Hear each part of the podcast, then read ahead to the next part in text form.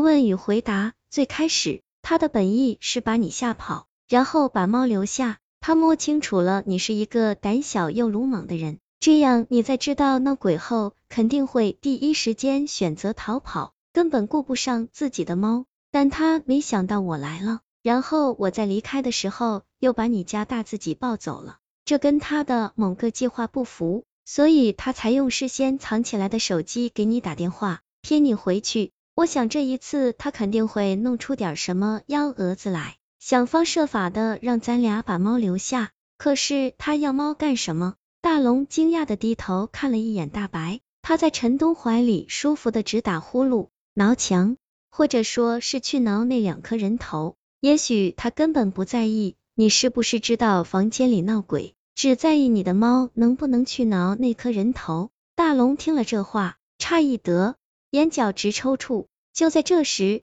陈东怀里的猫突然喵的叫了一声，然后就拼命挣扎起来。乖一点，大白，乖一点。陈东呵斥道。可这一次大白根本不听他的话，甚至挥爪向他脸上抓去，吓得陈东一下子把他扔了下去。可是那猫并没有落在地上，而是极为诡异的飘在了空中，一动不动。猫被拎住脖子就老实了。空气中传来一个阴森的声音。紧接着，一个青面獠牙的鬼出现在他们面前，左手还拎着大白猫后颈上的皮。老实说，我没想到你这么聪明。这鬼露出让人不寒而栗的笑容，说道：“那你不妨再猜猜，我为什么要让这只猫去挠那颗人头？因为你恨那颗男人头，而且这恨还是因为他卧室里的女人头，对吗？”陈东壮着胆子猜测道，说的很含糊。给自己留了余地，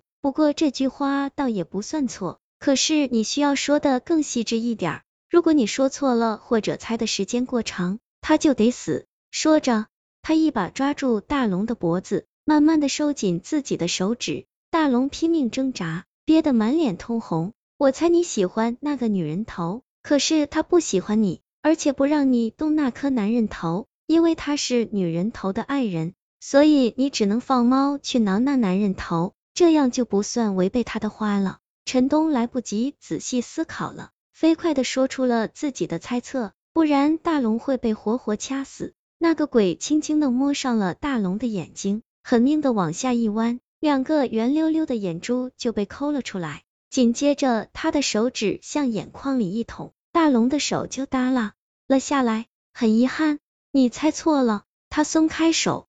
大龙的尸体倒在了地上，我恨他，恨他入骨，所以我要折磨他，我要让他眼睁睁的看着自己的爱人被猫挠得面目全非，却又无可奈何。不过你能在几秒钟之内就想明白他们两个是情侣关系，也算很不容易了。这样吧，我再问你最后一个问题，如果你答对了，我就放你走。什么问题？那两颗人头是谁？结局这下子陈东可真犯了难，别说那两个人头了，今天这件事从头到尾他都是个局外人，涉及到的人除了大龙之外，他根本一个都不认识。但既然这个鬼这么说，那就说明那两个人头的身份能从已知条件里推断出来。这个鬼是一直住在这套房子里的，而房子的前主人是珊珊，那么他在这件事中。肯定扮演了极为重要的角色。他有一部手机在这个鬼手里，从大龙搬入这套房子算起，至少已经一周了。专门用来接电话的手机其实是相当重要的，但是这部手机的卡号却没有注销，也就是说，这部手机是他送给这个鬼的。他跟这个鬼熟识，而且早就预料到这个鬼需要用这部手机联系大龙，而且听大龙的意思。珊珊并不是一个很检点的女孩子，那么她同时跟几个男人保持暧昧关系也并非不可能。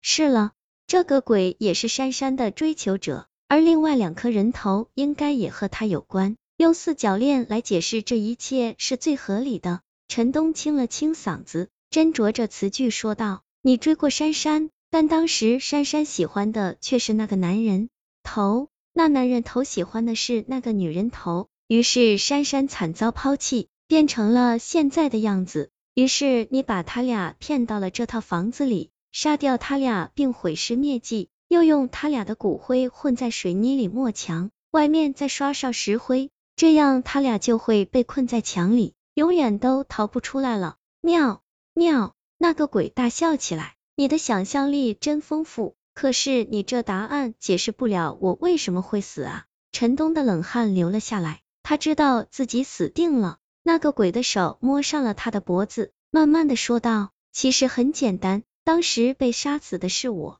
我变成鬼之后才又杀死了他们两个。至于把他们的骨灰抹到墙上的麻，自然是珊珊了。房子里死了三个人，自然得想方设法卖掉了。不过你知道我为什么会改变主意杀了你俩吗？因为不这样做的话，你们迟早会猜出来真相，那我就等于害了他。如果你们不这么聪明的话，我就用不着动手了。陈东很想说，恶有恶报是迟早的事情，只可惜他的喉咙被死死的捏住，再也说不出话来了。